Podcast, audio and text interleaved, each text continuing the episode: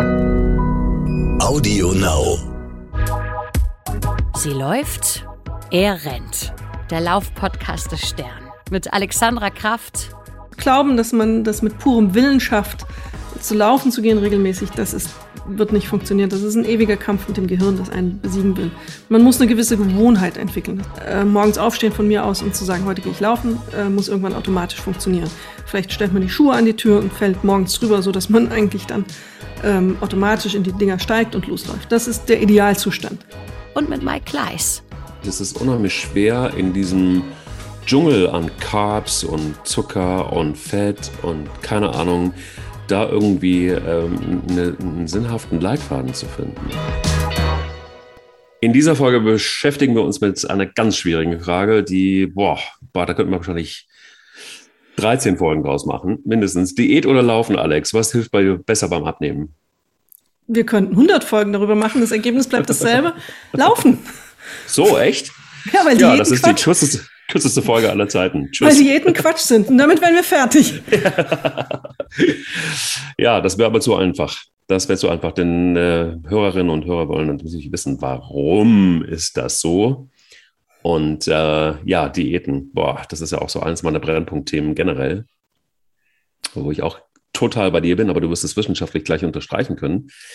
Ähm, immer dann, logisch eigentlich, ne? Immer dann, wenn man irgendwie dem Körper etwas entzieht, wird er sagen, ey, gib es mir zurück, gib es mir zurück. Und wenn er es dann zurückkriegen sollte, wenn die Diät zu Ende ist, dann haut er richtig rein.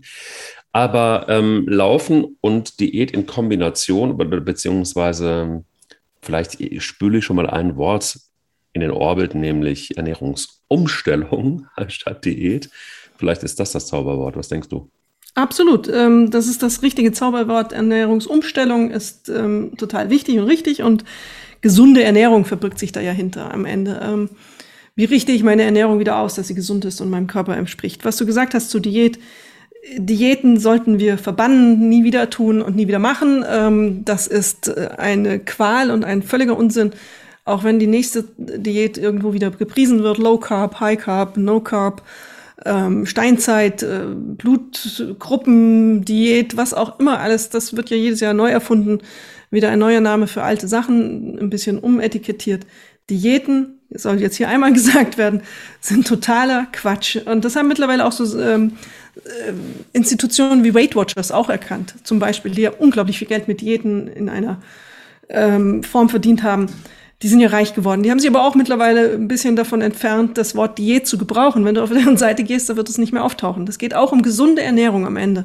Und ähm, das ist das Wichtigste, was man machen kann. Und ähm, ich bin stolz darauf, in meinem Leben noch nie eine Diät gemacht zu haben.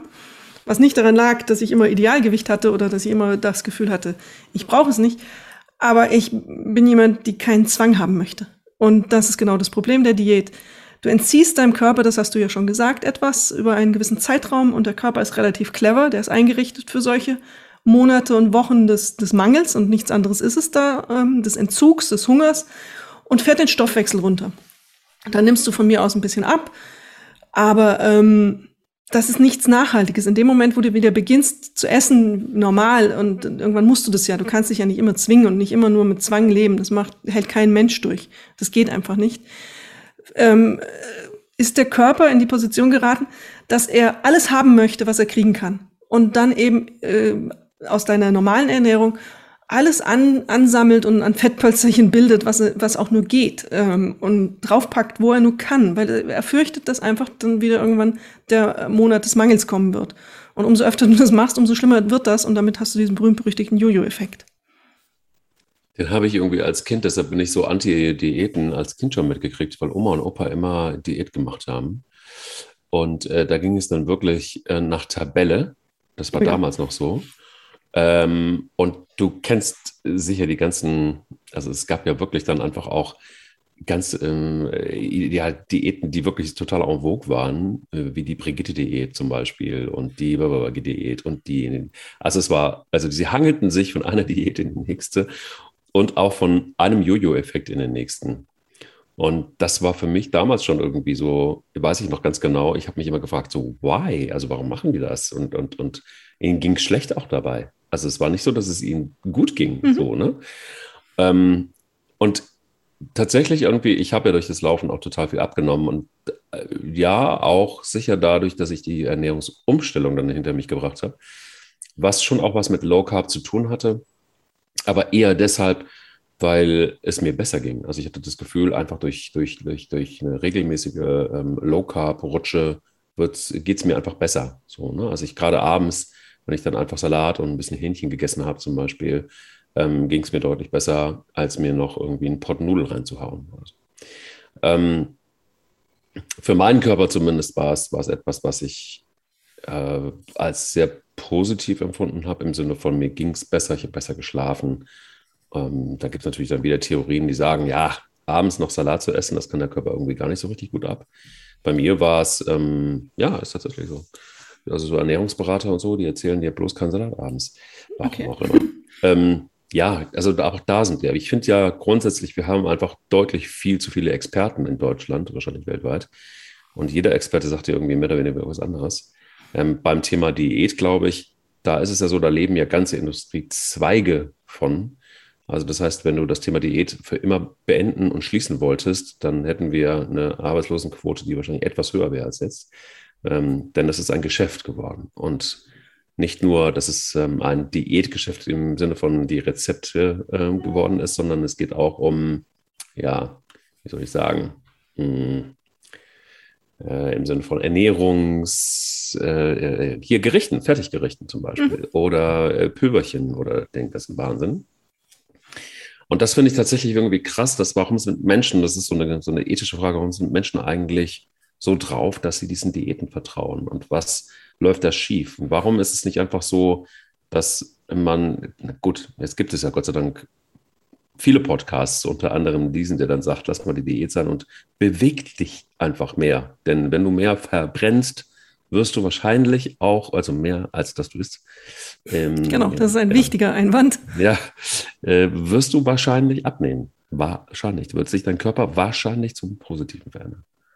Ja, aber natürlich seit den 50er Jahren wurde in vielerlei Publikationen das natürlich auch ähm, verbreitet, dass Diät eben der, der größte, beste äh, Ding sind, Dinge sind, die du machen kannst. Das war der, der heilige Kral und ähm, moderne Industrienahrung war schick und vogue. Äh, dieses hochverarbeitete Zeug, was uns alle noch fetter macht, war total angesagt wir wissen auch, dass ein großer Teil der Studien, heute wissen wir das, wenn man genau hinschaut, ein großer Teil der Studien eben finanziert wird von genau den Herstellern, die dir dann den Scheiß verkaufen.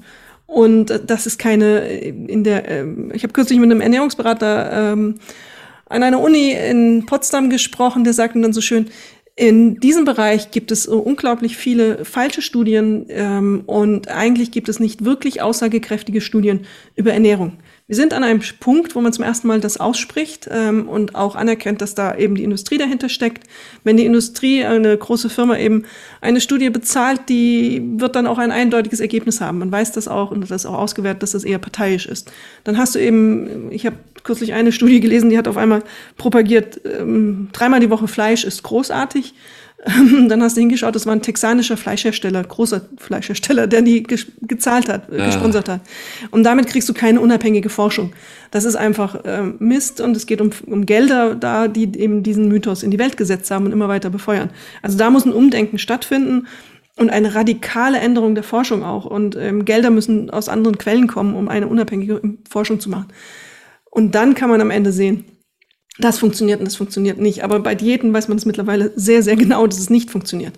Und weil du gerade dieses Low Carb für dich gesagt hast, ich glaube, dass es am Ende nicht ähm, diese Low Carb Diät war, die es für dich gemacht hat, sondern einfach das Normalisieren von Essgewohnheiten. Ähm, Kohlenhydrate sind ein Stichwort. Wir essen im Durchschnitt alle viel zu viel Kohlenhydrate. Und zwar schlechte Kohlenhydrate, kurzkettige, die vom Körper schnell verarbeitet werden, den Blutzucker hochschießen lassen. Stichwort Weißbrot. Ähm, und wenn man das wieder auf ein Maß reduziert, weil wir überdurchschnittlich viel essen, das normaler ist, dann äh, macht man noch keine Diät, sondern normalisiert einfach nur eine Essgewohnheit. Ja, das stimmt schon, aber ich äh, finde auch tatsächlich, es ist unheimlich schwer in diesem Dschungel an Carbs und Zucker und Fett und keine Ahnung, da irgendwie ähm, eine, einen sinnhaften Leitfaden zu finden. Und Absolut. du bist ja ähm, total irgendwie, wir, dieses Internet ist ja irgendwie nicht kaputt zu kriegen, erstaunlicherweise. Ähm, und du hast wirklich von, von überall hast du, du hast manchmal so ein, so, so ein Overload. Geh einfach nur mal, du willst dich mit Ernährung beschäftigen, du willst dich mit Gewichtsreduktion für, äh, beschäftigen und du versinkst in einer Flut von Studien, von Meinungen, ja. sehr viel Meinung, wir haben ja ganz viel Meinung auch immer. Ähm, und da tatsächlich wirklich so durch diesen Dschungel, Ernährungsdschungel, einen guten Weg zu finden, der auch sinnvoll ist, finde ich wahnsinnig, schwer, weil einfach auch alleine du musst dich ja schon, schon überhaupt erstmal grundsätzlich mit Fetten, mit Kohlehydraten, äh, Zucker, whatever, Proteinen ähm, beschäftigen irgendwie, um, um einigermaßen klarzukommen. Um dann aber auch, dann kommen wir auch irgendwann zum Laufen wieder, ähm, rauszufinden, wie, welche Ernährung kann vielleicht einfach auch die Re Reduktion des Gewichts durchs Laufen unterstützen. Da gibt es ja auch einen Zusammenhang. Und ich finde das total schwer, weil du einfach boah, geh in den Supermarkt rein, dieses Überangebot, das wir haben an Lebensmitteln, ähm, und das so verführerisch, wie das ist, wir, glaube ich, wir, wir, wir haben gar nicht mehr so richtig das Bewusstsein, was uns wirklich gut tut. Ja, das haben wir verlernt, in weiten Teilen, eben von der Industrie angetrieben. Und ähm, es gab ja eine Phase, wo dieses Industrieessen einfach unglaublich angesagt war. Es ging schon bei Babys los, die keine Muttermilch mehr gekriegt haben, weil einfach angeblich das Zeug aus der Dose viel gesünder und viel ähm, nahrhafter war. Dann hat man lauter kleine dicke Babys gehabt ähm, und äh, aber nicht mit dem Schutzeffekt von Muttermilch, den die ja mitbringt. Und das setzte sich dann fort. Und Kinder übernehmen ja die Essgewohnheiten von Erwachsenen, die imitieren ja erstmal nur. Und ähm, Essen ist auch Lernen voneinander. Und wenn die Mutter und Vater immer das süße Zeug essen und die Cola auf dem Tisch steht, dann wird man das als Erwachsener sehr schwer loswerden, wenn man dort aufgewachsen ist. Und du sagst zu Recht, es gibt so unglaublich viel, es ist ein unglaubliches Geklirre und Geblänkel drum um Diäten und Ernährung, wenn man das googelt und jeder darf mitreden und es gibt ähm, ganz, ganz viel Verwirrendes, Widersprüchliches, Gegensätzliches. Aber wenn man es am Ende, und das haben wir ja auch schon mal in der einen oder anderen Folge gemacht, ähm, runter reduziert auf das Wesentliche, ist es gar nicht so kompliziert. Also wenn wir jetzt sagen, es ist ähm, am Ende eine Obst-Gemüse basierende Ernährung mit ab und zu mal Fleisch, ab und zu Fisch, hochwertigen Fisch und Fleisch, kein, so, so wenig Zucker wie möglich, künstlichen ähm, und ähm, so wenig Süßstoffe und so wenig verarbeitetes Essen wie möglich. Wenn man darauf sich reduziert, ist man schon sehr weit. Und dann muss man auch nicht mehr, ähm, man kann sich satt essen mit diesen Sachen. Du kannst dich mit Obst und Gemüse satt essen. Es ist noch niemand daran gestorben oder dick geworden, weil er fünf Äpfel gegessen hat. Da ist auch Zucker enthalten, aber in anderen Formen. Und für den Körper anders aufbereitbar und verfügbar. Also wenn man einfach so ein bisschen wieder zurück zur Normalität und nicht so eine ganz große Wissenschaft draus macht, sondern sich mehr versucht daran zu erinnern, wo kommen wir eigentlich her und was ist unser Körper? Der hat sich seit den Urzeiten nicht sonderlich verändert. Evolution funktioniert langsam. Ähm, und äh, dahin müssen wir zurück. Das heißt nicht, dass wir jetzt eine Steinzeitdiät machen sollen, das ist auch so ein Modewort.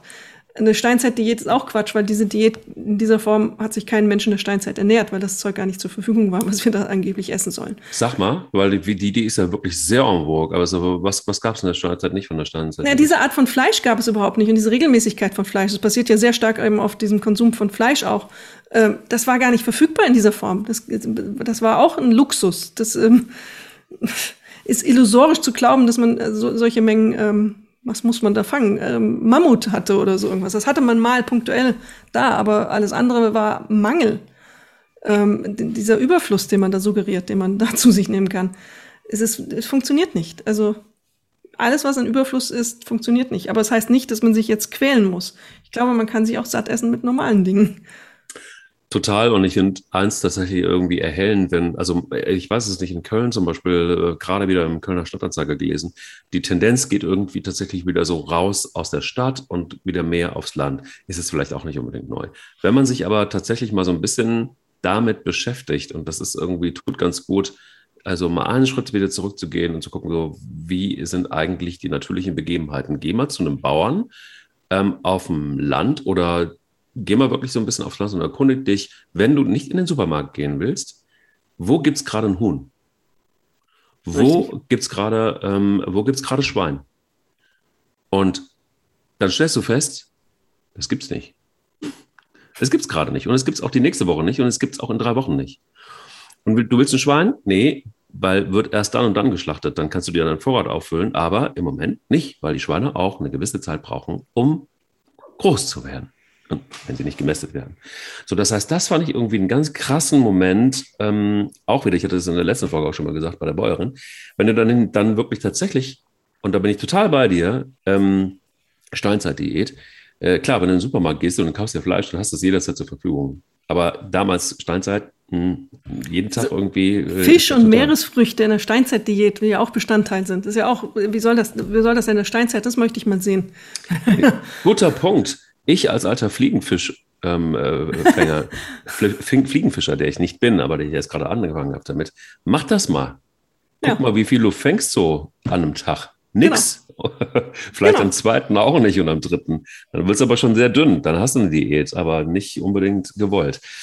Ähm, okay, gut. Also das Thema Diät. Äh, eine Frage noch dazu.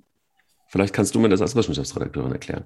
Warum sind denn aber so alle so geil auf, auf diese ganzen Diäten und warum gibt es sie und warum ist da gefühlt ein Turbo drin? Denn geh auf Insta, geh auf TikTok, überall hast du diese, diese, diese, diese, diese sehr sportlichen, sehr schlanken Menschen und huhuhu, jetzt kommen plötzlich irgendwelche und, und, und krass ist dann, das ist ja der richtig heiße Scheiß, wenn ein Sportmittelhersteller, hast du das zufällig gesehen, eine, ähm, zwei Puppen in einem Showroom hat, eine schlanke Puppe mit schlanken äh, für, für Klamotten dran, die schlank irgendwie sind und eng sind. Und ein Curvy-Model-Puppe daneben, weil dieser Hersteller sagt, hey, wir sind cool. Wir sind nicht nur für die da, die ähm, schlank sind, sondern wir machen jetzt auch Curvy. Geschichten. Naja, die müssen sich auch an die Realität anpassen. Also wir sind in einer Gesellschaft, ja, wir leben in einer Gesellschaft, die stark übergewichtig ist. Über 40 gibt es kaum noch jemanden, der normalgewichtig ist, wenn man mal genau schaut. Also das ist ähm, eine ganz böse Trend, Tendenz und jeder zweite ist übergewichtig im Durchschnitt, mal Pi mal Daumen gesagt. Das ist jetzt der ein oder andere Prozent hoch oder runter noch. Und ähm, darauf reagiert natürlich ein Sportartikler ganz klar. Und ähm, die Antwort, die du haben möchtest, hat zwei äh, Komponenten. Die erste Komponente ist dieses, warum funktioniert, warum fahren die Leute auf Diäten ab? Genau. Weil du erstmal damit abnimmst. Du fängst eine Diät an, dann, ähm, weil deine Hose nicht mehr passt, ähm, du im Bikini besonders gut aussehen möchtest, und dann machst du das und dann nimmst du ab. Das ist eine Qual, aber du nimmst erstmal ab für vier, sechs, acht Wochen, je nachdem, wie lange du es durchhältst. Damit hast du den Erfolg. Und dann kommst du in diese Phase, wo du wieder zunimmst, das dauert ja ein Stück weit, dann bist du wieder Versager, jetzt brauche ich einen neuen Erfolg, also fange ich wieder an, abzunehmen. Mhm. Ähm, das ist ein blöder Mechanismus. Und dann haben wir eine Gesellschaft, die immer mehr, und das ist die zweite Antwort auf deine Frage, die immer mehr über visuelle ähm, Aspekte funktioniert. Und früher haben wir uns auf dem Schulhof und im Büro verglichen mit den Leuten. Heute vergleichen wir uns körperlich mit der ganzen Welt via Instagram, Facebook etc. Und dort werden Idealbilder verkauft. Und keines dieser Bilder, wie du siehst, oder kaum eines dieser Bilder, wie wir es heute sehen im Internet, ist auch wirklich so entstanden. Es gibt wunderbare Accounts, wo du eben Frauen vor allem siehst, die einfach mal zeigen, wie es aussieht, wie man solche Bilder auch staged, also durch Körperhaltung, durch Licht etc. kann man da ganz viel machen. Ähm, aber die Leute fallen trotzdem drauf rein und finden es immer noch erstrebenswert, so aussehen zu wollen. Sie wollen alle schick, fit, schlank und erfolgreich sein. Das ist so ein Dreiklang, der offensichtlich immer noch funktioniert. Und wie gesagt, der Druck wird immer höher weil wir eben diese Bilder ähm, online sehen und damit vergleichen wir uns. Das ist unsere Lebenswelt. Frauen machen das statistisch mehr als Männer, wobei bei Männern das Problem mittlerweile auch wächst. Es gibt also immer mehr Männer, die dazu neigen, dann auch in eine Magersucht oder in eine problematische Körpersicht, äh, Körperwahrnehmung, eigene Körperwahrnehmung zu rutschen. Ja, das deutlich. ist ein böser, böser Trend, vor allem bei jungen Leuten ähm, beider Geschlechter und ähm, Du sagtest die Schaufensterpuppen. Lange galt, dass diese Schaufensterpuppen, wie wir sie kennen, äh, mit Größenidealen uns verkauft und vorgestellt wurden, die überhaupt nicht überlebensfähig wären in der Realität, wenn sie so gewachsen wären. Und ähm, da wurden wir lange auch drauf erzogen. Das war erstrebenswert. Deswegen finde ich dieses Curvy-Modell eigentlich ganz gut, weil es auch wieder eine Normalisierung ist. Ähm, ich finde es andererseits, da ist eine andere Diskussion, muss man dann gucken, wie weit man eben ähm, verschweigt, dass gewisse Körpermodelle äh, eben ungesund sind. Aber es ist einfach eine persönliche Entscheidung ob man das haben möchte oder nicht. Also das ist eine andere Diskussion. Ja, ist, ja, ist eine andere Diskussion, aber ja, auch gerne. Aber es ist natürlich was, was mich total nervt, wenn du, wie ich, was mit Marken zu tun hast und mit Kommunikation zu tun hast und du stellst eben fest, dass es eben nicht so ist, dass äh, das jetzt irgendwie einfach nur dazu beitragen soll, zu sagen, hey, es, wir leben also zum Realitätsbewusstsein oder zum Schärfen des Realitätsbewusstseins, sondern es ist halt einfach Marketing, Punkt. Mhm, so, ja. Ähm, also das heißt irgendwie so dieser, dieser Auftrag, äh, der vermeintliche, der da dahinter steht, hoffentlich, äh, der ist gar nicht da, sondern da geht es einfach schlicht und ergreifend um Marketing. Und das ist irgendwas, was mich dann in diesem Gesamtkontext, und da sind wir wieder beim Punkt, total nervt, nämlich it's all about Marketing, sagt der Marketingmann. Aber da denke ich irgendwie so, dann, dann bleibt doch real einfach. Ja, also dann, also da bin ich hier komplett bei dir. Dann sag, sag ich einfach, hey, dann, dann sag doch einfach, ähm, unsere Welt sieht so und so und so und so aus. Und dann lass uns überlegen, was können wir dafür machen. Aber Marketing auszunutzen, um zu suggerieren, also so dieses Greenwashing, was ja sowieso mhm. verboten ist, ja. Aber ähm, ja, aber das dann irgendwie auf so eine krude Art und Weise, das nervt mich zu Tode. Dann bin ich eher dabei, dass man sagt, wie es ist. Und jetzt komme ich zum Punkt, wie ist es mit dem Laufen? Also, was kann das Laufen vielleicht besser als eine Diät? Das Laufen kann zweierlei besser. Also das eine ist, dass es natürlich den Grundumsatz ein bisschen steigert. Da müssen wir dann gleich noch was Einschränkendes dazu sagen, weil die Vorstellung, wie sehr es den Grundumsatz steigert, ähm, sehr auseinandergeht ähm, in der Erwartungshaltung mit, ähm, mit der Realität dann. Ähm, viele denken, wenn sie laufen waren, dann können sie eine Tafel Schokolade danach essen, weil sie haben ja ihren Grundumsatz gesteigert. Nein, das ist nicht so. Das ist erschreckend wenig, wie der Grundumsatz gesteigert wird. Aber, und das ist der zweite Teil der ähm, Antwort, dass man ähm, in dem Moment, wo man laufen geht, ähm, den Körper ja auch allerlei gesunde Prozesse aus, im Körper auch allerlei gesunde Prozesse auslöst die nicht nur definiert sind darüber, wie viel habe ich abgenommen. Ähm, es gibt auch das Phänomen, und, äh, dass man, wenn man laufen geht oder Sport treibt, dass man ja dann erstmal Fett umwandelt in Muskeln das Gewicht kann sogar zunehmen. Ich habe jetzt gerade für eine ähm, Reportage auf, äh, mit RTL zwei ein Pärchen begleitet, die ähm, begonnen haben, ihre Corona-Kilos loszuwerden. Über drei Monate machen wir das und die haben gerade festgestellt, oh, upsala, jetzt haben wir zwei Kilo zugenommen nachdem wir angefangen haben, Sport zu treiben. Aber die haben relativ intensiv auch Gewichte gehoben und ja. haben damit natürlich auch Muskeln aufgebaut. Muskeln wiegen ja. mehr als Fett. Und ähm, dann hast du auf einmal den Schock, oh, ich mache Sport, jetzt nehme ich zu. Um Gottes Willen, ähm, jetzt höre ich auf mit dem Sport. Nein, das sollte man nicht, weil äh, Muskeln einfach eure Energie verbrennen und auf lange Frist und Sicht dann dir he helfen werden. Aber ähm, das ist, um nochmal diesen Anfangsgedanken, den ich hatte, zu sagen, wenn du joggen gehst als eine ungefähr 70 Kilogramm schwere ähm, Person, eine halbe Stunde, das sind ungefähr 365 Kilokalorien, die du verbrauchst. Und das entspricht nun mal, um das einzuordnen, einem Schoko Schokoriegel. Also die Tafel Schokolade muss im Schrank bleiben. Man muss dann auch ähm, realistisch anerkennen, dass man dann nicht bergeweise Kuchen mehr essen darf. Also die klassische, ich komme nach Hause und jetzt belohne ich mich, das funktioniert auch mit Laufen nicht. Ähm, das wird nicht besser. Zucker gehört trotzdem nicht auf den Speiseplan. Ja, aber das Schöne ist, das wird wahrscheinlich jeder feststellen, der regelmäßig läuft, ist, dass man auch gleichzeitig die Ernährung automatisch verändert, nahezu. Richtig. Also ähm, das ist ja das Schöne eigentlich, dass man durch den ja, Effekt, ich achte mehr auf meinen Körper, ähm, auch die Ernährung tatsächlich nicht automatisch wäre Quatsch, weil das wäre richtig schön, ähm, dass man dann zumindest das Bewusstsein kriegt, ist es vielleicht keine gute Idee, den Schokoriegel zu essen, ähm, sondern ich esse halt einfach, keine Ahnung, ein gutes Müsli oder einen Apfel oder eine Birne oder beides. Oder du hast gerade eben gesagt, an Obst ähm, kann man, ist noch niemand gestorben. Ähm, kannst du essen, wie du willst, oder auch Gemüse.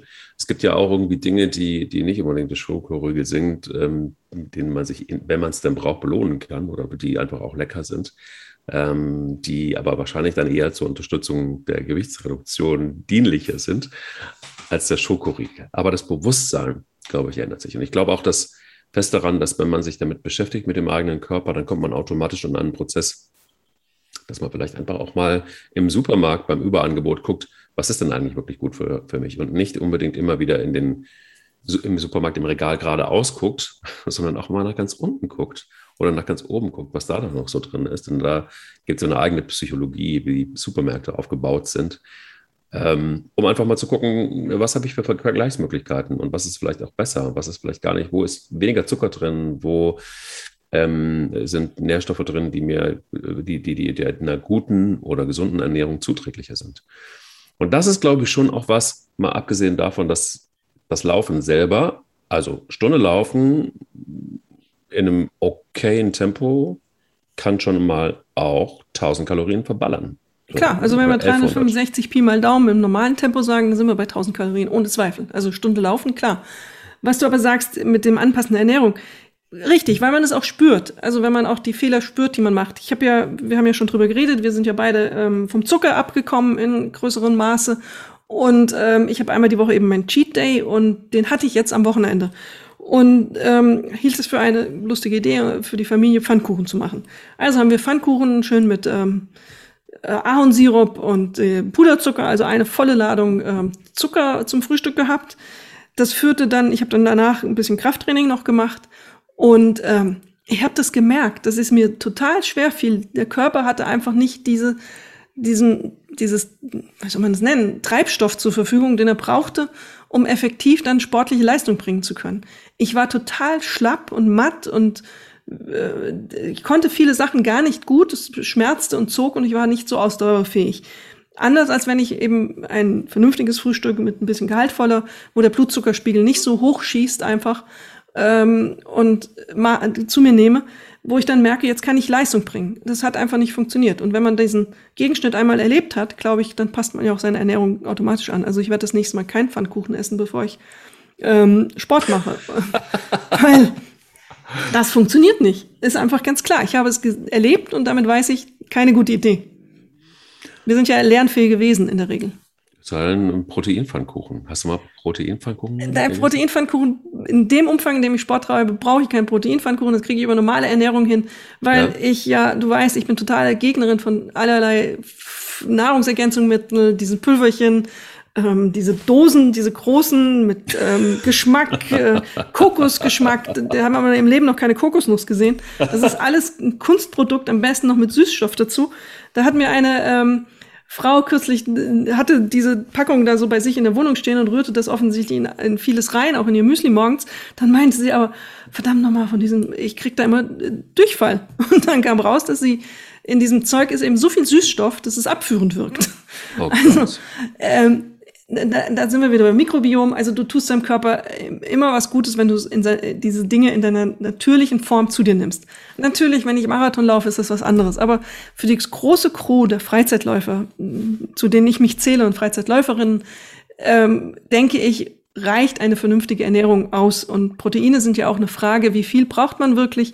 Ähm, das ist gar nicht so viel. Äh, da kann man sich auch überdosieren, weil Proteine ja auch im Verdacht stehen, wenn sie überdosiert werden, die Alterung des Körpers voranzutreiben, kannst du also auch den negativen Effekt haben. Das sollte man wirklich versuchen, über Ernährung zu bekommen. Und das kriegt man auch, wenn man ein bisschen drauf achtet. Okay, also das heißt, du bist safe dabei, dass, dass sämtliche Pülverchen in großen Dosen, egal welchen Sport man treibt, äh, doch eher Quatsch sind, oder? Naja, Einschränkung, wenn du Marathon oder Ultramarathon läufst, dann reden wir über was anderes. Aber für Freizeitläuferinnen wie mich ist das nicht ähm, förderlich.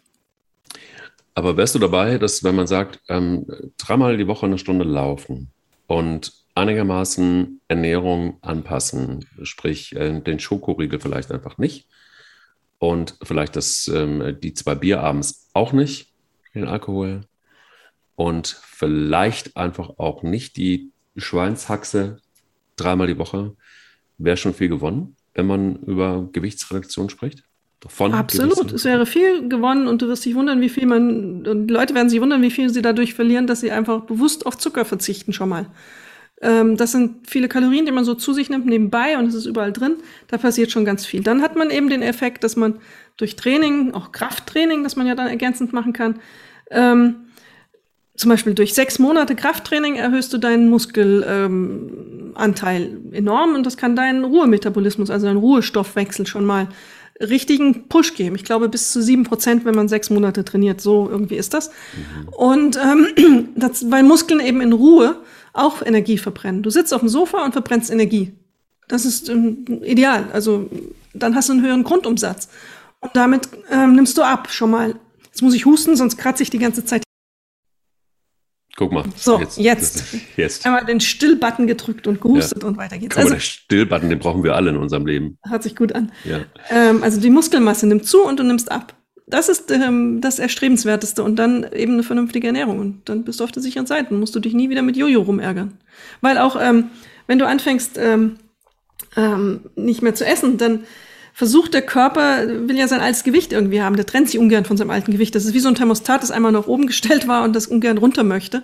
Das ist so ein bisschen ein komischer Mechanismus, der muss auch noch ähm, äh, erforscht werden, bis man den mal richtig versteht. Und dann ähm, sondert das Fettgewebe auch so ein Hungerhormon ab, Leptin noch ein bisschen, wenn es äh, und du wirst immer hungrig sein. Es gab ganz viele, die Diät machen, sagen, ich habe immer so einen Hunger. Ich weiß gar nicht, und das ist eine echte Qual. Ähm, und das hilft dir ja nicht. Das wirst, dem, diesem Gefühl wirst du irgendwann ähm, nachgeben, weil Hunger einfach eines der mächtigsten Gefühle ist, die die äh, Evolution unserem Körper nach Durst so mitgegeben hat. Äh, das ist so ein existenziell grundsätzliches Gefühl.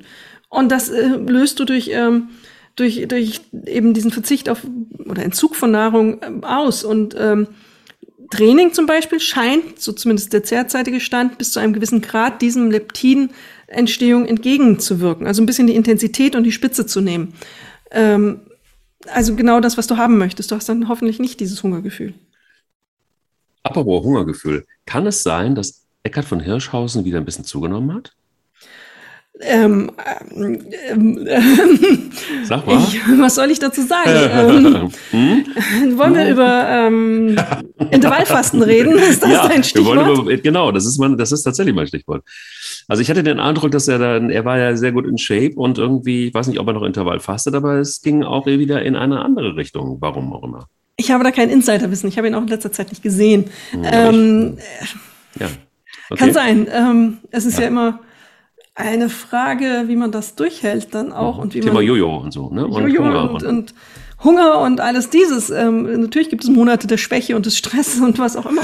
Monate ähm, der Schwäche. Hm, schönes Wort. Monate, wir rufen die Monate der Schwäche aus. Genau. Aber wenn du auf Intervallfasten möchtest, ähm, ja, das ist ja ein relativ ähm, populäres Feld, relativ junges Feld. Ähm, da wird noch viel geforscht. Es ist auch ein bisschen noch die Frage, wie gut wirkt es wirklich gegen das schädliche Bauchfett. Das ist alles noch so ein bisschen in der Schwebe. Man sieht, dass die Leute abnehmen erstmal, die das machen. Also die, ähm, um es kurz zu erklären, Intervallfasten heißt, ich verzichte zum Beispiel morgens aufs Frühstück und erzeuge so eine Phase von 16 Stunden, in denen ich nichts esse. Das heißt, ich ähm, habe abends mein letztes Abendessen, am nächsten Morgen esse ich kein Frühstück und esse dann ganz normal Mittagessen.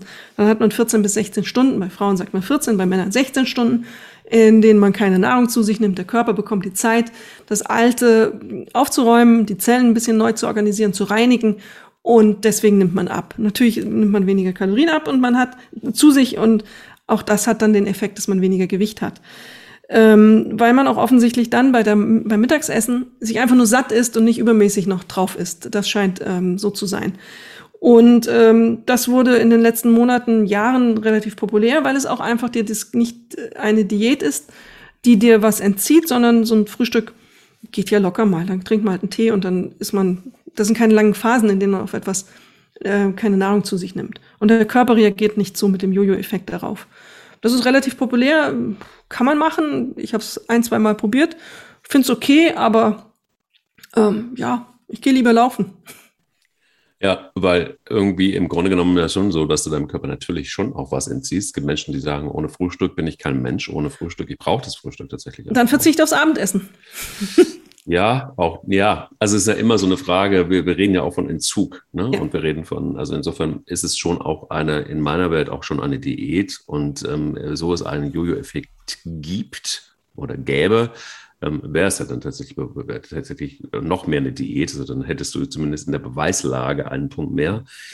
Ähm, ob es jetzt auch dauerhaft, und das ist, glaube ich, irgendwie so immer auch immer die Frage des Maßes letztendlich. Ne? Also wie lange macht man sowas eigentlich auch und, und wie lange hält man sowas durch? Ich glaube, ähm, dann ist es irgendwie einfacher, regelmäßig einfach, da bin ich ja bei dir, zu laufen, anstatt auch hier wieder zu entziehen oder dann auch sich zu quälen. Also ich kenne niemanden, der Intervallfasten gemacht hat, der nicht gesagt hat, oh, an einer, einer bestimmten Stelle war es einfach, einfach auch irgendwo eine Qual.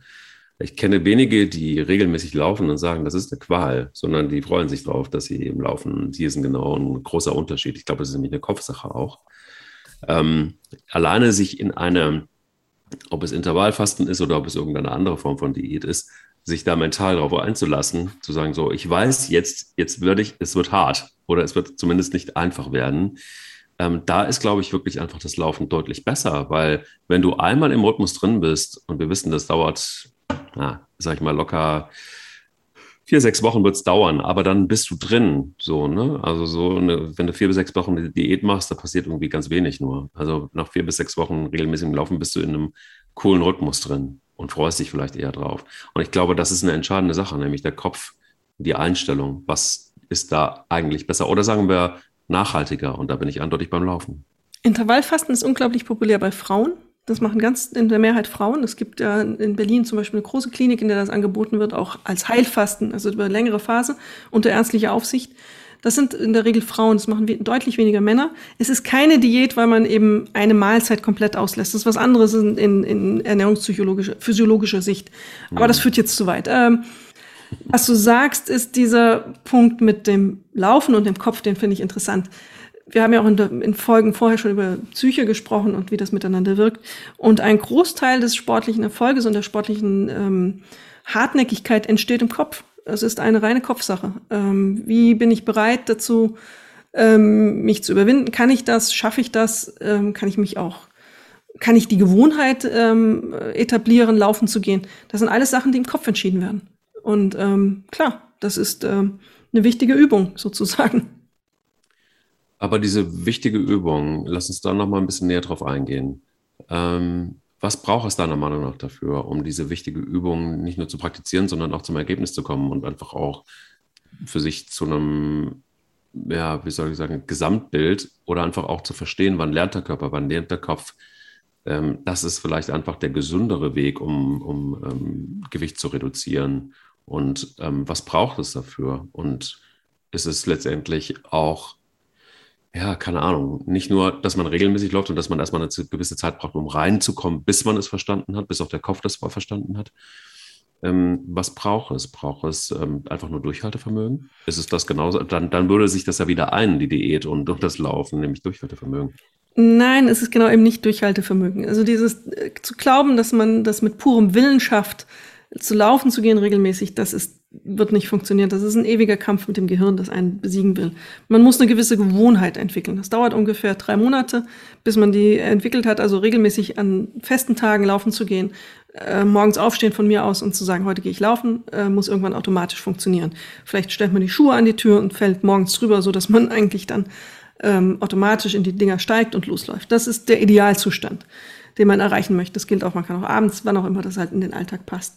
Ein, einer der wichtigsten und entscheidendsten Faktoren in allen Studien, der darüber entscheidet, ob ich erfolgreiche Sportlerin werde oder Sportler, ist die Frage des Spaß. Es muss mir Spaß machen am Ende. Und ich muss den Effekt in irgendeiner Form spüren. Wie wir zwar immer sagen, wir spüren es danach, es geht uns einfach besser. Diesen Effekt muss man spüren und ähm, zulassen und, und auch nachfühlen. Das Dumme an Sport ist, dass es eben am Anfang ein bisschen anstrengend ist. Man muss sich da zurücknehmen, dass man sich nicht überfordert, dass der, der Quatsch nicht immer wehtut, also dass äh, man nicht immer mit brennenden Lungen irgendwo am Straßenrand steht. Man muss seine eigene Schwäche anerkennen und sagen, ich nehme mal einen Zacken raus. Es ist nicht mehr so wie vor 20 Jahren. Ich bin einfach älter geworden, bin untrainiert, habe keine Kondition. Ich muss das langsam angehen, weil sonst vergehen, kommen Schmerzen, dann vergeht der Spaß. Und ähm, dann kann man das langsam steigern und wird auch erfolgreicher. Und dann muss man dann auch durchhalten, was ja viele anstreben. Hey, ich will besser aus. Ich will es endlich sehen, dass ich Sport treibe. Ich will es am Bauch sehen. Ich will es an den Beinen sehen. Leider braucht es seine Zeit. Mindestens sechs Wochen, eher zehn Wochen. Und das muss man durchhalten, bevor man auf dem Spiegel, auf der Waage und überall das eben sieht, mehr Festigkeit sieht, ähm, geradere Haltung, mehr Muskulatur auch teilweise. Ähm, das muss man durchhalten. Und das muss man sich auch immer wieder sagen. Da passiert ganz, ganz viel im Körper schon, bevor man es äußerlich sieht. Man hat ganz viele positive Effekte. Die Stimmung wird besser, ähm, der Kreislauf wird besser, schrittweise, das geht schneller als eben die Muskulatur. Und das muss man sich schon einmal klar machen, dass man diese Geduld hat. Sonst steigt man aus, sonst ist es vorbei. Und das bessere Aussehen ist ja auch ein Stück weit die Belohnung, die man anstrebt. Aber da zehn bis zwölf Wochen kann es schon mal dauern. Will aber auch gerne noch mal so ein bisschen auf die Glorifizierung des Laufens hinaus und ähm, vielleicht auch Teil der Wahrheit, dass es logischerweise so ist, dass natürlich auch ähm, beim Laufen oder beziehungsweise beim Abnehmen durch Laufen ein Jojo-Effekt entstehen kann. Nämlich ähm, schlicht und ergreifend dann, wenn du aufhörst zu laufen und wenn du ähm, mal eine Zeit hast, wo du nicht laufen kannst oder nicht laufen willst, wie auch immer, Denn der Körper, und das ist ein äh, mieses Ding, der gewöhnt sich natürlich auch an das Laufen, wenn, du, wenn man da mal drin ist und äh, stellt sich dementsprechend auch darauf ein und auch die, ähm, ja, letztendlich auch auf die Kalorienzufuhr und den ganzen Quatsch. Und in dem Moment, ähm, wo du sagst, so jetzt ähm, geht es eben gerade mal nicht und auch vielleicht über einen längeren Zeitraum, dann kann es sein, dass man im Anführungsstrichen wieder von vorne anfängt. Richtig, und man darf auch nicht überschätzen, wie viel man abnehmen kann durch Laufen. Man kann, sagt, ähm, um ordentliches ähm, 500 Gramm, glaube ich, abzunehmen, sollte man 56 Kilometer schnellen Schrittes pro Woche laufen. Das ist schon verdammt viel. Durch Joggen ein bisschen weniger, vielleicht dann sind es paar 40, aber das ist schon ganz schön viel Umfang, den man haben mhm. muss, um einen so ähm, geringen Wert an Abnahme ähm, zu erreichen. Aber wie gesagt, es passiert ganz viel im Körper, viele gesundheitliche Faktoren sind und es ist eine unterstützende Maßnahme. Ähm, das auf jeden Fall, aber es ist nicht die primäre Maßnahme. Du musst es paaren eben mit deiner Ernährung. Dann funktioniert es. Du darfst nicht glauben, ich gehe jetzt laufen und danach kann ich mir alles erlauben. Ähm, das ist ein Fehler. Ich habe das auch mal eine Zeit lang gedacht, dass man laufen kann und dann kann man sich jede Sauerei leisten. Dann kannst du jeden Zuckersnack, jede Cola kippen, die du äh, vor dich kriegst und du merkst es nicht. Das merkt man. Da muss man sich nur seine Blutwerte mal anschauen. Da muss man nicht dick werden. Der Körper leidet und die Leber leidet. Die Fettlebern werden ja immer verbreiteter in der Bevölkerung. Ähm, und das ist ein deutliches Signal. Das kannst du nicht ausgleichen nur durch, durch Laufen. Das ist einfach begrenzt möglich. Das muss man auch immer klar aussprechen. Das ist eine Kombination von beiden. Und die Effekte des Laufens sind da, aber sie sind nicht so überwältigend, wie manch einer gerne glauben würde. Genau. Und es ist auch nicht so, dass man, da stoße ich ja ins selbe Horn, dass man dann irgendwie ähm, die Legitimität. Also ich, ich kenne einen Satz von einem guten Freund, ich laufe deshalb, damit ich Kuchen essen kann. Aber ein kleines Stückchen, du. Ja, und das ist, ja, das sind dann keine kleinen Stückchen dem Fall, aber es funktioniert trotzdem, weil er natürlich wahnsinnig viel läuft und deshalb ähm, äh, macht ihm dann das, macht ihm dann der viele Zucker nichts. Aber ähm, natürlich gefährlich, so ein Satz, weil ich ähm, mir sehr sicher bin, dass nicht ähm, alle Menschen so sind wie er und durchlaufen fast nahezu jeden Tag. Dann kannst du natürlich auch jeden Tag ein Stück Kuchen essen, weil dann verbrennst du halt einfach in der simplen Rechnung doch immer noch mehr als, als dieses Stück Kuchen. Und in der Addition der Gesamtkalorien wahrscheinlich auch liegst du immer noch ganz gut, um zumindest nicht zuzunehmen. Aber natürlich gibt es das. Natürlich gibt es das Laufen und trotzdem zunehmen. Weil ähm, wenn du jeden Tag eine Pizza isst, dann hast du dann irgendwie schon deine 800 Kalorien, dann müsstest du schon mal eine Stunde laufen. Und alles, was oben drauf kommt, ist dann halt einfach auch eventuell ähm, doof fürs Abnehmen oder für den Körper eher dann die Zunahme. Also ich glaube, das ist dann eben einfach auch so, je nachdem, was du trinkst. Ja, trink mal irgendwie drei Bier. dann hast du dann irgendwie, ja, ist doch. Ja, klar. Ne, also nach Wasser, und das ist doch irgendwie auch krass kurios in Deutschland, ähm, da wusste ich auch lange Zeit nicht, aber nach Wasser direkt dahinter kommt ein meistgetrunkenes Getränk ist Bier in Deutschland. Ja, und, und ähm, dann kommen aber auch schon die ganzen süßen Sachen, also noch ja. süßer. Ich war ja schon froh, dass Wasser noch Nummer eins ist. Also, immerhin, ja. So, immerhin. Nein, aber ähm, Spaß, nein, nicht Spaß, was hatte ähm, Zahlen auf Seite. Äh, das ist dann aber auch schon, glaube ich, wirklich ein wichtiger Punkt. Und ähm, das, was man dann so sieht, ich, ich habe mich einmal mal und äh, das war ganz krass. Und das ist aber auch kein Paradebeispiel, weil er ein Ausnahmetalent und Ausnahmesportler war, der sehr spät angefangen hat, Marathon zu laufen und professionell zu laufen, nämlich Herbert Steffni. Mhm. Ein bisschen eine Ikone des Laufens. Der hat ähm, auch äh, Joschka Fischer dabei geholfen, ja. sich dünn zu laufen. Und ähm, der hat mir mal in Wien erzählt, ganz interessant, weil wir hatten so ein bisschen Zeit und sind dann zusammen äh, zum Flughafen und der erzählte mir, dass er während seiner Karriere war es so, dass er, die haben natürlich jeden Tag trainiert. Und ihm war das manchmal peinlich, weil wenn er, wenn er abends eine Verabredung hatte im Restaurant zum Essen, dann hat er vor dem Essen gehen schon den Kühlschrank fast leer gegessen, damit er beim Abendessen nicht mehr so viel isst, weil er sagte, ich hätte die ganze Karte hoch und runter essen können. Mir wäre jetzt auch nichts passiert, weil ich natürlich total viel verbrannt habe und weil ich auch immer das Gefühl hatte, ich kriege gar nicht genug in den Körper rein. Und der war ja auch unheimlich dünn. Also wenn man sich mhm. Fotos von ihm anguckt, war der wahnsinnig dünn. Und ähm, das ist natürlich sowas, was er auch das ein oder andere Mal sonst so auf Vorträgen erzählt hat, in anderer Form natürlich, wo sich auch andere Menschen daran orientiert haben. Und ich gedacht so, ah, das ist vielleicht nicht so die richtige Botschaft. Ähm, denn das sind natürlich, das sind Marathonläufer, ne? Also das sind jetzt irgendwie Professionals, die ja jeden Tag einen Marathon laufen, nahezu verteilt auf mehrere Einheiten. Und dann kannst du dir vorstellen, also bei einem Marathon äh, verbrennst du locker mal so dann dreieinhalbtausend, viertausend Kalorien. Und äh, die wieder aufzutanken, das ist dann schon irgendwie ein anderer Schnack. Aber das sind eben dann noch ganz andere Bereiche. Ich war ja in meinem ersten Leben vor der Wissenschaft ähm, Sportredakteurin und ähm, durfte dann den einen oder anderen Sportler auch begleiten. Ich kenne diese Geschichten. Also Michael Phelps, der Schwimmer, acht Goldmedaillen in Peking, was der ist, das kann man nicht äh, beschreiben. Das sind unglaubliche Mengen. Aber die trainieren halt auch in unglaublichen Umfängen. Und da ist ein Training einfach schon ein Marathon fast. Deswegen kann man das machen. Aber die essen auch keinen Schrott, die essen auch keinen Dreck, die essen eigentlich gute Sachen.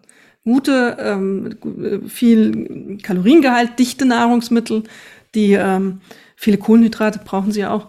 Aber die ähm, achten schon noch drauf, äh, was sie da zu sich nehmen.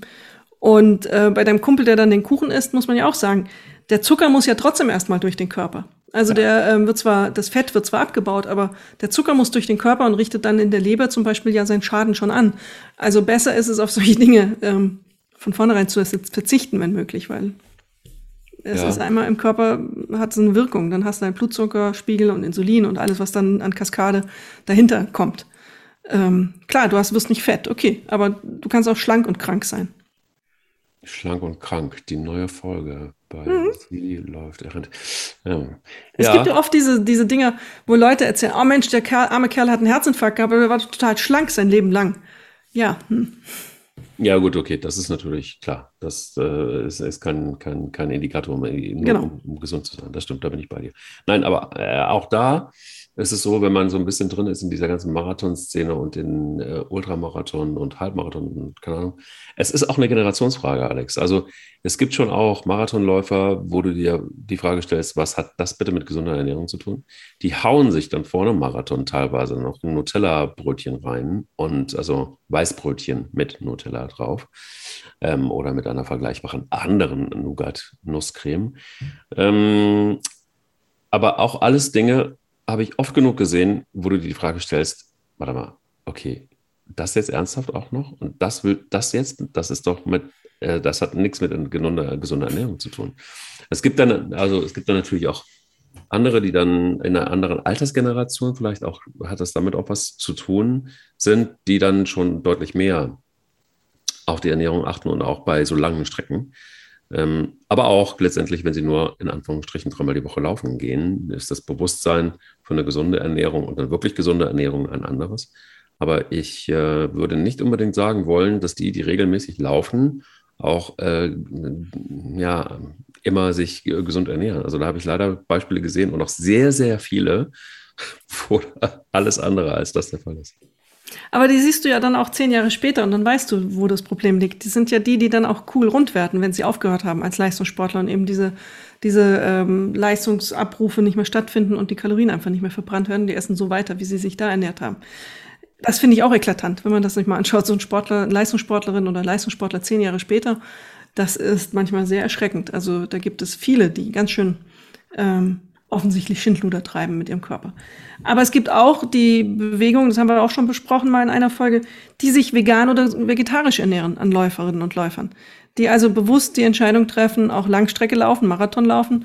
Ähm, der Tennisspieler, der Djokovic, ähm, ist ja schon seit Jahren ähm, Vegetarier oder Veganer mittlerweile sogar ähm, und trotzdem leistungsfähig sind. Also ich glaube, eine gewisse Ernährungsintelligenz ähm, ist erforderlich, wenn man über Jahre leistungsfähig sein möchte als Sportlerin oder Sportler auf hohem Niveau. Ja, warum reden wir da in dieser Folge so drüber? Weil ich glaube, dass das ähm, einfach auch Leistungssportler oder Professionals einfach auch Leitbilder sind teilweise, Absolut. auch wenn es um, ähm, um Ernährung geht. Und ich weiß auch verlässlich von Fußballärzten, dass äh, teilweise Fußballspieler auch beim goldenen M immer pünktlich, äh, spätestens da halten sie und hauen sich dann irgendwie alles Mögliche rein, obwohl das Angebot, ähm, das Ernährungsangebot, Essensangebot in den Fußballclubs meistens ähm, also richtig, richtig, richtig gut ist. Aber wenn das goldene M leuchtet, dann, dann wird da ein Zwischenstopp gemacht. Und ähm, es ist nur in der Öffentlichkeit nicht so richtig publik, ähm, weil da natürlich, wenn es um Ernährung geht, ähm, ja, dann anders gehandelt wird. Es sei denn, es gibt einen Trainer wie den beim ersten FC Köln, Steffen Baumgart, der dann da kein Hehl draus macht und sagt, ja, okay, wer rauchen will, der soll halt rauchen. Äh, wer Alkohol trinken will in der Mannschaft, der soll halt Alkohol trinken. Ähm, abgerechnet wird dann, wenn das nächste Training ist und wenn ähm, im langen Zeitstrahl die Leistung nicht stimmt. Ähm, aber er sagt halt, was, was soll ich denn, wer bin ich, der jetzt sagt, äh, alles verboten sie machen es trotzdem. Das ist irgendwie auch Quatsch. Ähm, nein, aber solche Leistungsvorbilder in Anführungsstrichen und Ernährungsvorbilder und auch Laufvorbilder haben durchaus ihre Schattenseiten. Und auch hier sind wir beim Thema Marketing wieder. Ähm, nicht alles, was dann nach außen kommuniziert wird, ist dann auch immer komplett die Wahrheit. Da gibt es dann auch irgendwie auch ähm, doch auch die dunklen Ernährungsgeheimnisse. Insofern glaube ich, ist es immer gut und das ist vielleicht auch noch mal so ein bisschen gegen Ende dieses, dieser Folge ähm, mein Hinweis. Ich bin mal gespannt, was, was deiner ist. Ähm, aber finde doch ruhig auch so ein bisschen dein, lass dich nicht immer von anzünden. Das, das äh, gilt aber für mich auch. Manchmal ist es bei mir auch so, dass ich mich anzünden lasse von Profisportlern und, und, und glaube, das ist dann die Wahrheit und das macht gesund und noch besser oder ähm, wie auch immer. Hm, den eigenen Weg zu finden und sich einfach erstmal grundsätzlich damit auseinanderzusetzen, ähm, was ist eigentlich los mit Diäten? Sind die wirklich gut? Und auch nochmal zu recherchieren. Ähm, ich meine, du hast jetzt schon auch ganz viel geliefert aus, aus wissenschaftlicher Sicht, aber sich trotzdem weiter damit zu beschäftigen, was macht eigentlich so eine Diät mit dem Körper? Und im Gegensatz dazu, was macht eigentlich so ein Sport wie Laufen mit dem Körper? Ist immer eine gute Geschichte und am Ende müssen wir ja auch irgendwie unseren eigenen Weg finden, der uns gut tut. Wahrscheinlich gibt es die Parameter, die uns allen helfen, aber am Ende des Tages schon auch die Frage, selbst wenn ich mich für weniger Kohlehydrate entscheide, ähm, ja, dann bin ich vielleicht, und aber Veganer oder Vegetarier bin, dann wird es schon nicht ganz so einfach, dann äh, die, die, die Proteine zum Beispiel zu kriegen. Ähm, weil natürlich im Fleisch zumindest schneller verfügbare ja. Proteine sind. Aber das ist ja richtig, was du sagst. Es ist ähm, ganz, ganz wichtig, glaube ich, sich weiterzubilden, Wissen zu bekommen und ähm, zu lernen in diesem Bereich. Aber es ist ebenso wichtig, den eigenen Körper zu hören und äh, in sich reinzuspüren, wie ich jetzt auch das eben beschrieben habe, dass das mit dem Pfannkuchen und dem Krafttraining sich nicht so doll anfühlte. Mhm. Da muss man äh, manchmal ganz bewusst sagen, heute esse ich mal das, jetzt gucke ich mal, was passiert beim Training. Bin ich gut drauf, bin ich nicht gut drauf, fühlt sich, bin ich heute schnell unterwegs, fühlt sich das gut in den Muskeln an? Und solche Fragen sich einfach mal stellen und einfach mal den Körper reinhören. Das haben viele verlernt, weil Essen eben so ein Automatismus auch ist. Ähm, einfach die Interaktion zwischen Ernährung und äh, Laufleistung mal, ähm, auch vielleicht in einem kleinen Tagebuch, kann man ja mal eine Woche machen, um festzustellen, was tut mir eigentlich gut, wenn ich wann wie esse und wie, choleriert, ko oh, wie verbindet sich das mit meiner Laufleistung und wie kann ich das nachzeichnen. Das kann man gut machen, das ist kein großer Aufwand. Man schreibt es einfach auf und gut ist, dann sieht man das sehr, sehr deutlich. Guter Hinweis. Ich glaube, ich muss mal wieder so ein bisschen mehr zum Thema Ernährung recherchieren und äh, mal gucken, welche Studien es neu gibt. Macht mir auch großen Spaß übrigens. Ähm, nicht, muss nicht jeden Tag sein, aber in der Tat jetzt gerade, wo ich mich etwas mit, naja, regionalen Produkten mehr beschäftige, ähm, macht es mir auch wieder Spaß, mal zu gucken, was ist eigentlich so in Lebensmitteln drin. Und, ja, Lebensmittel drin ist gut. Ja, definitiv. Und äh, vielleicht auch mal saisonal ein bisschen zu denken. Nicht immer unbedingt immer regelmäßig äh, alles Mögliche kriegen zu wollen. Man kann es ja kriegen, sondern einfach auch mal zu gucken, was ist gerade überhaupt saisonal angesagt. Aber das ist ein anderes Thema. Ich gehe erstmal eine Runde laufen. Viel Spaß.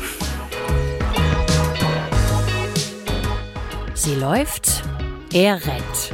Der Laufpodcast des Stern. Mit Alexandra Kraft und mit Mike Kleiss. Audio Now.